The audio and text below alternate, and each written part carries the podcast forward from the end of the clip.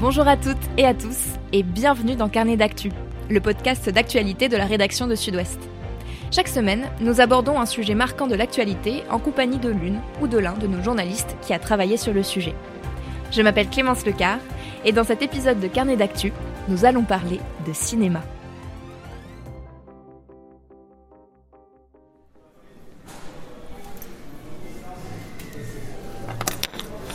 Salle 4 Mandibule tout à l'heure. Évidemment qu'on est très content de réouvrir, d'accueillir des, des gens et en fin de la vie euh, dans mon cinéma, moi je suis ravi. hein. Ah oui, je suis très content de retourner au cinéma. Ça, ça manquait un peu. ouais. Je posais ma journée exprès pour aller avec ma fille, donc euh, c'est- c'est idéal. Franchement, ça fait, ça fait du bien d'être là, euh, ça rend joyeux et donc on profite un max. On fait euh, toute une journée de cinéma, peut-être refaire la même chose demain, euh, on sait jamais. C'est possible de prendre des popcorn ou pas? Bien sûr. Oui, alors on vous- je voudrais trois petits popcorn s'il vous plaît. Sucré, salé euh, Sucré. Non, c'est merci. Les salles de cinéma ont enfin pu rouvrir ce mercredi 19 avril après plus de six mois de fermeture. Et même si c'est forcément un soulagement pour les professionnels du milieu, cette décision s'accompagne de beaucoup de logistique. Car l'industrie du cinéma, bien qu'elle ait été fortement ralentie par la pandémie, ne s'est pas arrêtée de tourner pour autant. Et au total, ce sont plus de 400 films qui sont en attente de sortie, dont 150 français. Alors que s'est-il passé derrière les portes closes pendant près de 200 jours? Comment va se dérouler la réouverture progressive des salles entre jauge réduite et couvre-feu Et quels vont être les enjeux pour l'industrie du cinéma alors que le Covid-19 n'a pas encore tout à fait disparu du décor On va en parler aujourd'hui avec Sophie Avon, qui est journaliste cinéma à Sud-Ouest. Sophie, bonjour. Bonjour Clémence. Avant de commencer avec vous, Sophie, euh, on va quand même revenir sur cette journée euh, historique, on pourrait dire, qui était le mercredi 19 avril, donc, la réouverture des salles de cinéma. Et pour ça, je vais passer la parole à Geoffroy Jackson, qui est journaliste pour l'édition de la Gironde de Sud-Ouest et qui était sur place euh, ce jour-là et qui est là donc pour nous faire un petit compte-rendu. Bonjour Geoffroy. Bonjour Clémence. Alors, vous vous êtes rendu dans plusieurs établissements à Bordeaux, on le disait. Comment s'est déroulée la réouverture et est-ce que le public était au rendez-vous? Bien écoutez, oui, il l'était. euh, déjà la preuve avec euh, donc euh, Omega Rama. J'ai rencontré François Garcès, qui est le directeur du cinéma. Il m'a dit déjà que rien que sur la première journée, il avait eu plus de 450 réservations. C'est énorme parce que finalement, d'ordinaire, on est plus sur euh, 50 réservations au maximum. À l'Utopia, pareil. Les cinq films diffusés le matin étaient complets. J'ai rencontré donc également le public, le public donc euh, qui lui vraiment était nombreux ce matin-là, Même avant l'ouverture des portes finalement même avant l'ouverture des portes, oui, parce qu'il y en avait même qui étaient là à 10h alors que la séance était à 10h30. Par exemple, j'ai rencontré un, un père avec sa fille qui avait carrément bloqué sa journée alors qu'il devait travailler ce jour-là. Et puis il était donc euh, là sur son téléphone en train de réserver pour euh, même pas un film, même pas deux films, mais même trois films dans la journée, puisque ce sont des férus de cinéma. Il était même arrivé avec son t-shirt de James Bond. Quels sont les films qui ont marché aujourd'hui? Est-ce qu'il y en a certains qui se démarquent euh, déjà Alors oui, Demon Slayer, c'est un véritable carton. Déjà rien qu'au Japon, il a complètement explosé le box-office. Il est euh, premier, tout simplement, devant le voyage de Shiro, ce qui est dire, puisque c'est un véritable chef-d'œuvre au Japon. C'est un film culte. Eh bien, Demon Slayer donc euh, est passé devant. Il y a également forcément Drunk, qui est quelque part lui aussi un film culte, mais même avant d'être culte, puisque il était sorti deux semaines avant le confinement, et donc par conséquent, il a été interrompu. Entre temps, il a reçu l'Oscar du meilleur film étranger, le César du meilleur film étranger, et ce qui fait qu'il réalise lui aussi un départ euh, canon sur cette première journée. Et puis il y a forcément euh, la fierté française de Albert Dupontel, le retour du cinéaste avec Adieu les cons. Il est quasiment sur toute la bouche des exploitants et aussi des spectateurs. Alors vous avez pu rencontrer, au-delà du public, euh, les directrices et directeurs des établissements. Euh, on va écouter ce que Patrick Troudet, le directeur du cinéma Utopia, vous a dit. Ça n'a rien à voir avec la réouverture de, de l'année dernière. hein. On, sentait bien que là, il y avait une attente et une envie qu'il n'y avait pas du tout l'année dernière à la quand, on avait rouvert après le premier confinement. Je pense que l'an dernier, quand même, il y avait une très grande appréhension de la part de toute une partie du public. Et cette année, je pense que c'est moins, grâce à la vaccination, à mon avis, e- essentiellement. Et puis aussi, d'une certaine manière, les gens ont quand même, appris à maîtriser ce qu'on appelle les gestes barrières maintenant. Oui, donc euh, comme le dit euh, Patrick Troudet, c'est vrai que finalement en fait il y avait une vraie appréhension en fait après euh, le premier confinement. Moi le premier d'ailleurs, hein, il est vrai que je suis un fan de cinéma, je ne suis pas allé au cinéma parce que tout simplement j'avais peur du virus et puis aussi quelque part j'avais pas vraiment envie d'aller au cinéma avec un masque. Aujourd'hui, pas la même ambiance. C'est pas la même ambiance, c'est pas le même partage et on aime les salles obscures pour ça. Aujourd'hui, la donne elle est complètement différente. on sent que les gens finalement ont maîtrisé, comme dit euh, Patrick Troudet, ce geste. Euh, voilà, euh, ça fait partie quasiment du quotidien. Et puis, le vaccin fait aussi que les gens ont peut-être moins peur du virus grâce à ça. Donc, c'est pour ça qu'il y a eu une vraie attente. Et puis surtout, 200 jours, je crois, d'absence. C'est colossal, donc c'est pour ça qu'il y a beaucoup de monde ce mercredi-là, 19 mai. Merci beaucoup, Geoffroy. Merci, Clémence. Monsieur, bonjour. Deux places pour Adieu les comptes. Adieu les comptes. Quelle amitié pouvez entrer la salle ben voilà. C'est à nous on va donc pouvoir retrouver le plaisir de se caler au fond d'un siège confortable et pouvoir apprécier un bon film sur un grand écran. Et de partager. Et de partager, effectivement, ouais. Et du coup, quels sont les films qu'on va pouvoir retrouver dès cette semaine? Il y a beaucoup de ressorties euh, des films qui avaient commencé, qui ont eu les ailes coupées justement en octobre, fin octobre quand le confinement 2 est tombé. Euh, il y avait Adieu les cons, il y avait euh, Antoinette dans les Cévennes, il y avait Drunk qui était bien parti. Enfin, et autant de films qui, en plus, parce que c'est ça, il correspondait à l'ouverture après le premier confinement et c'est vraiment des films qui, qui ont bien marché et qui ont été très solidement accueillis par le public. Donc il y avait une vraie soif de voir des films Parmi mes petites préférences, hein, je donne pas forcément toute la liste parce qu'encore une fois, il y en a, selon les salles aussi, euh, il y a des différences. Il faut que les gens vérifient en fonction des salles.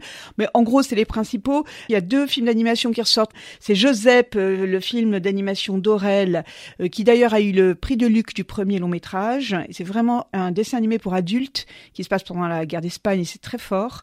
Et un magnifique film d'animation pour les enfants à partir de 6 ans, mais qui est également pour les parents et les grands-parents, qui s'appelle Calamity Jane, une enfance de Martha Jane Canary, qui est un film d'animation de Rémi Chaillet.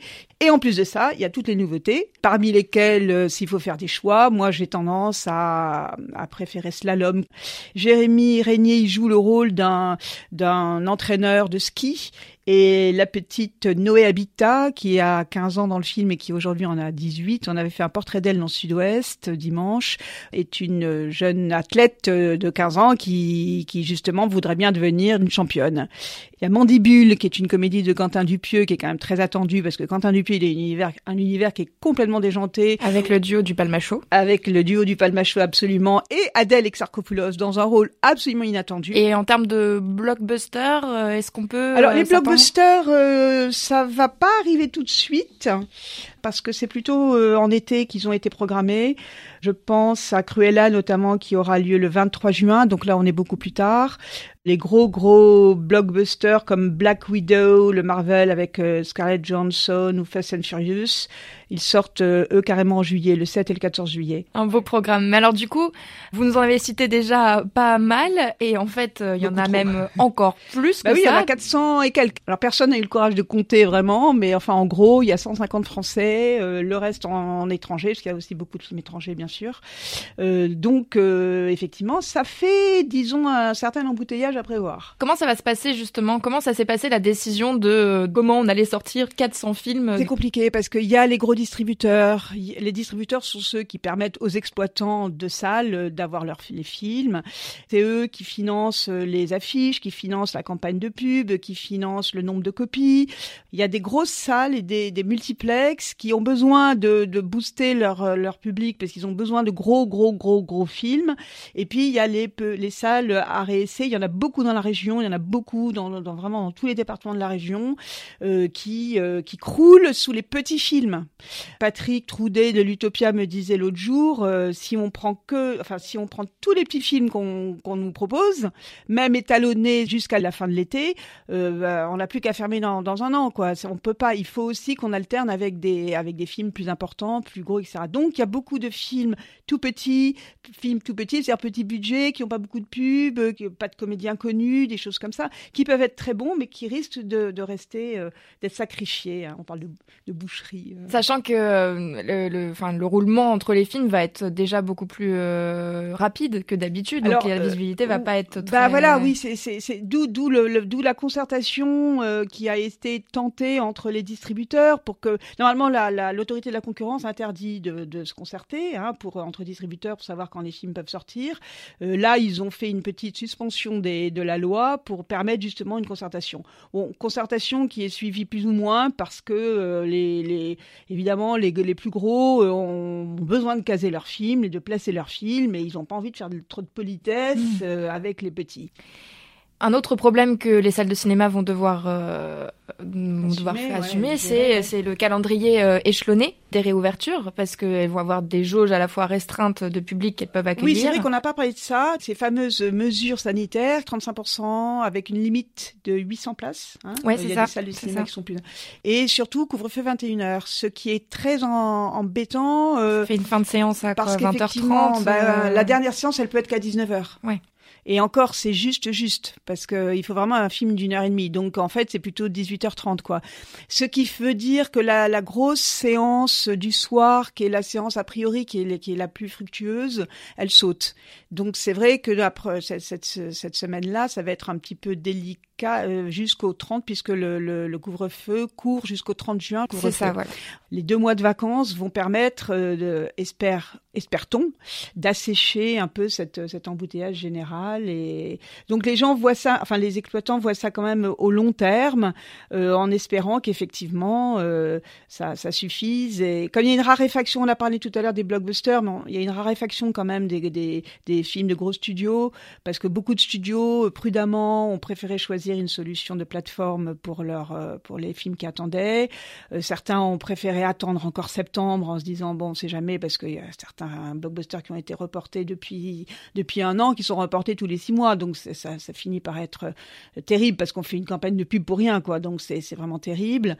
Euh, donc en dehors de ceux qu'on a cités là, Black Widow et compagnie, il y a quand même pas énormément de blockbusters par rapport aux autres années. Donc euh, les exploitants se disent bon bah du coup il y a un peu plus de place pour les petits films quoi. ou pour les films moyens, hein, pour les ce, qu'on, ce que Pascal Ferrand appelait les films du milieu, c'est-à-dire ces films qui sont à la fois divertissants et en même temps qui n'abêtissent pas quoi, qui sont pas idiots, qui sont plutôt fins et plutôt intéressants. Malgré justement euh, toutes ces, ces, ces difficultés à pouvoir ouvrir, c'est quand même la fin euh, d'une longue période d'incertitude pour les exploitants. Absolument. Tout le monde est content, même les gens qui disent ça va être la boucherie, ça va être affreux, on n'a pas, on a peur, etc. Même eux, euh, distributeurs, exploitants, tous je pense qu'ils sont très heureux. Le, le, le, mouvement, le mouvement général est à la joie, on va dire. Voilà, la joie de rouvrir, de renouer de contact. Il n'y a pas un cinéma qui n'ouvre pas hein, dans la région. Donc, je, il faudrait voir à l'échelle de la France, mais vraiment, les gens ont envie d'ouvrir. Et puis, c'est une question de survie, parce que les aides, c'est bien joli. Il y a eu beaucoup d'aides, hein, et là, tout le monde est prêt à le reconnaître. Vraiment, merci. Dans la région, c'était à hauteur de 140 000. Il 140 000, si on ne compte que les aides de CNC et région. Euh, via le CNC, 140 000 en effet, mais plus le fonds d'aide de solidarité, enfin plus les aides que toutes les entreprises en France ont eues. Donc ça, ça, ça, ça permet, ça a permis quand même de pas de pas boire la tasse. Euh, simplement, c'est pas viable au long terme, donc tout le monde a envie de, de vivre de ce qu'il fait cette pandémie a ça d'intéressant, c'est qu'elle met la loupe sur tout ce qui ne va pas dans notre société. Et je ne parle pas que du cinéma. Et, notamment euh, dans le cinéma, euh, quand il y a euh, trop de films, il y a toujours eu trop de films. Et on peut pas dire qu'il y a trop de films non plus. Ça suffit pas de dire qu'il y a trop de films parce que s'il y avait moins de films, eh ben les films les plus fragiles ne verraient jamais le jour. Donc, hein, qu'est-ce qu'on enlève? Les films qui marchent pas ou les ou les blockbusters idiots? Euh, ou pas idiots d'ailleurs parce qu'il y a des blockbusters formidables, mais il y a aussi des films idiots qui marchent. Bon, donc c'est des questions très complexes, mais de fait, euh, on va devoir se poser maintenant. Il va falloir se poser des questions sérieusement sur le système. Et exactement. Et justement, pendant là les confinements euh, respectifs, euh, l'industrie du cinéma n'a pas arrêté ben non, elle n'a pas arrêté justement. Ah, absolument, les tournages ont continué euh, et les auteurs n'ont jamais autant écrit parce que forcément les scénaristes ils avaient que ça à faire donc ils écrivaient. Donc du coup euh, les distributeurs euh, ou enfin toutes les oui les phases avant l'exploitation ou même les producteurs se retrouvent avec des projets, des projets, des projets. On a vraiment de quoi faire. Donc on, est dans un dans un engorgement qui est non seulement de l'exploitation mais même sur les maillons précédents. Et alors certains ont choisi de mettre justement ces films euh, plutôt sur les plateformes, de pas attendre euh, la réouverture des salles de ciné, de le mettre sur les plateformes. Est-ce que ça veut dire que maintenant il y a peut-être un peu moins de, concurrence entre les plateformes de streaming et finalement le, les, les films qui peuvent maintenant cohabiter un peu sur. Oui, bah de toute façon, il va falloir. Euh, c'est pas moi qui le dis, mais quand on interroge les gens, même les exploitants qui sont les plus attachés euh, à cette fameuse chronologie des médias, qui veut que un film de cinéma doit, avant d'être euh, sur une plateforme, attendre. alors ça, c'est déjà un délai qui va de 4 à 48 mois avant d'être exploité ailleurs que sur que dans que dans une salle de cinéma, donc sur un mode de diffusion autre. Même les exploitants sont prêts à reconnaître qu'il va falloir améliorer aménager un petit peu cette chronologie des médias parce qu'elle est trop longue en France et en même temps elle est intimement liée à d'autres moyens, à d'autres enjeux de, de, fabrication et, de, et surtout de financement du cinéma. Donc c'est vraiment complexe comme système. Euh, le fait que certains distributeurs aient en effet euh, choisi euh, de, de, d'envoyer leurs films sur des plateformes plutôt que d'attendre que les cinémas veulent bien réouvrir, ça a en effet désengorgé un peu le marché. Hein. C'est ce qu'on disait tout à l'heure pour les studios de hollywoodiens et pour les blockbusters mais euh, c'est pas non plus suffisant pour permettre d'alléger la preuve. C'est que malgré tout, euh, il reste 400 films à caser. Hein. Donc qu'on le veuille ou non, mathématiquement, il y a 400 films à caser d'ici euh, dans les semaines qui viennent. il va bien falloir trouver le moyen de les caser. Alors, avec tout ce que l'industrie du cinéma vient de traverser, est-ce que vous pensez qu'elle est marquée à jamais par la crise du Covid ou est-ce qu'on est en train de d'assister à une sorte de, de renouvellement finalement? L'industrie du cinéma, elle échappe pas au reste du monde. Hein. Le cinéma n'est qu'un miroir du monde, de ce qui se passe dans le monde et une métonymie de ce qui nous arrive. Hein. Non seulement les films parlent de ce qui nous arrive, mais l'industrie du cinéma elle-même vit exactement au même rythme des autres industries. Euh, c'est une industrie du plaisir, mais c'est quand même et, c'est une et c'est une industrie euh, artistique. Enfin, c'est aussi une il y a une dimension artistique forte mais c'est évidemment en prise avec le monde et donc euh, c'était un truc inédit. Euh, bien sûr que ça a marqué, euh, bien sûr que, y compris dans le cinéma, il y aura, il faudra du temps pour retrouver l'équilibre. Je pense qu'aujourd'hui, personne ne peut dire à quel moment l'équilibre des salles sera retrouvé, l'équilibre du cinéma sera retrouvé, si tant est qu'il ait jamais été un jour vraiment atteint. Mais dans la mesure où chaque année on donnait des taux de fréquentation qui allaient de mieux en mieux ou qui étaient parfois un peu moins bons, etc. Oui, là, il y aura clairement toujours une année, en il fait. Il y aura toujours cette année. Et surtout, je pense qu'il y aura eu cette, euh, cette espèce de, hum, d'impensable qui, tout à coup, nous est tombé de, nous est tombé sur, la figure, quoi. Et, et c'est vrai de, de tous, hein, et c'est vrai, évidemment, aussi du cinéma. Et quelque chose d'impensable qui est arrivé. On n'aurait jamais pu croire qu'une, une, une épidémie de cette sorte, euh, euh paralyse à ce point euh, et, bouleverse à ce point une société euh, voilà, contemporaine, notre société contemporaine. Or, c'est arrivé. Donc, c'est en soi un, un, scénario de film. J'avais posé la question à Bertrand Tavernier, d'ailleurs, est-ce que ce serait un beau, un beau sujet de film? Et il m'avait dit euh, que non, en fait, ce n'était pas forcément un beau sujet de... Mais bon, je pense que je pense qu'il va y avoir des, est-ce qu'on doit s'attendre à plus de films justement avec des scénarios un petit peu euh... Ben des scénarios sur la sur la contagion, la contamination, il y en a déjà eu beaucoup parce que ce qui est formidable avec le cinéma, c'est qu'on anticipe. Et que donc on n'a jamais anticipé exactement un film sur euh, une une Covid 19, mais on a anticipé des films sur des pandémies, sur des contagions, sur des maladies, sur des sur, enfin voilà, le, le, cinéma fantastique est là pour ça aussi, hein, pour vider nos spectres, nos fantômes, nos angoisses, nos hantises, et donc eh ben voilà, ça fait partie des hantises qui finalement sont arrivées dans le réel, hein, qui sont arrivées bel et bien. Donc euh, oui, forcément, il y aura des changements et forcément, il y aura un impact fort et il est durable. Mais après, par exemple, euh, il y a des festivals qui vont quand même se dérouler euh, cette bien année. Bien sûr, mais mais mais voilà, exactement. Et, et on essaie de, enfin, le, tout le cinéma a qu'une envie, c'est quand même essayer de renouer avec ces grands rendez-vous, ces rituels qui euh, qui permettent. Alors il y a le festival de Cannes qui donc euh, l'an dernier a sauté, euh, qui cette année ne se tient pas au mois de mai puisqu'habituellement c'est en mai, eh bien non, qui va se tenir en juillet. Donc du on peut, c'est ce moment de le rappeler, il, aura lieu du 6 du 6 au 17 juillet. Il va y avoir ensuite, du moins je l'espère, à moins d'un énorme un énorme souci, euh, le festival d'Angoulême qui euh, devra, qui lui a eu lieu l'an dernier puisqu'il a bénéficié lui de cette euh, de la période de cette période de Tout à coup, il y a eu une réouverture mmh. et qui cette année devrait se tenir du 24 au 29 août. Et quand même rappeler que le FIFIB, qui est le festival indépendant de Bordeaux, devrait avoir lieu aussi cette année du 12 au 19 octobre 2021. Donc on est en 21. Merci beaucoup Sophie Avant d'avoir été avec nous pour cet épisode de Carnet d'actu. Merci beaucoup aussi à Geoffroy Jackson euh, qui s'est rendu sur place le mercredi 19 pour pouvoir nous donner un peu euh, les premières impressions. Et merci à vous de nous avoir écoutés. Vous pouvez retrouver cet épisode sur notre site internet sudouest.fr ou bien sur la plateforme d'écoute de podcast de votre choix, YouTube, Spotify, Google Podcast et Apple Podcast. À très vite!